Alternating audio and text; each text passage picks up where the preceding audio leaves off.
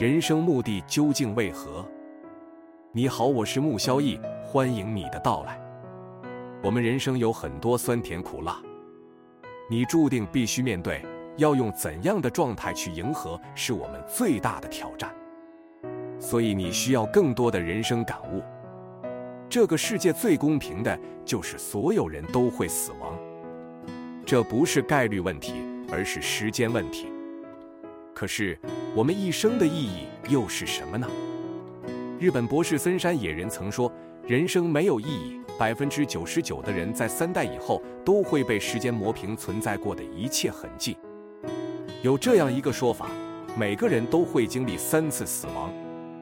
第一次是物理死亡，也就是你停止的心跳；第二次是世界上最后一个记得你名字的人也不存在了，从此不再有人知道你曾来过这个世界；第三次是关于你的一切记录，包括视频、照片全部丢失，这时整个世界再也找不到关于你来过的痕迹。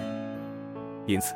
人生的意义就是你活着的这短短几十年的体验，它就是生命中的全部意义。当我们抬头仰望星河时，数亿万年后，一切人类文明都将烟消云散。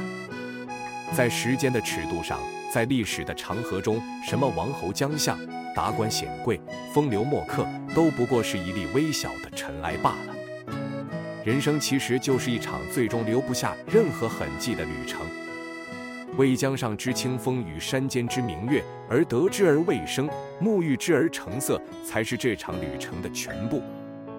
因此，请不要因为一点鸡毛蒜皮的小事就终日烦恼，更不要拿别人的错误来惩罚我们自己。